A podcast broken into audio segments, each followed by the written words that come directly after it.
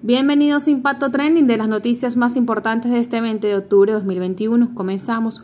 Hugo Carvajal no tiene derecho a asilo en España. El pollo se acerca cada vez a su extradición a Estados Unidos.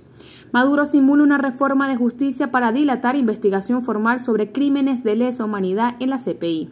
Cantará sabroso. Justicia española autoriza extradición del pollo Carvajal a Estados Unidos. Se han robado casi todo. Venezuela entre los tres países más corruptos del mundo. Se paró en el lugar equivocado. Sicarios arremeten contra un trabajador venezolano en Colombia. Para ver más de esta y otras informaciones, ingresa a nuestro portal impactovenezuela.com. También nos puedes conseguir en todas nuestras redes. Que los acompañe una vez más desde Caracas, Dayana Kreis.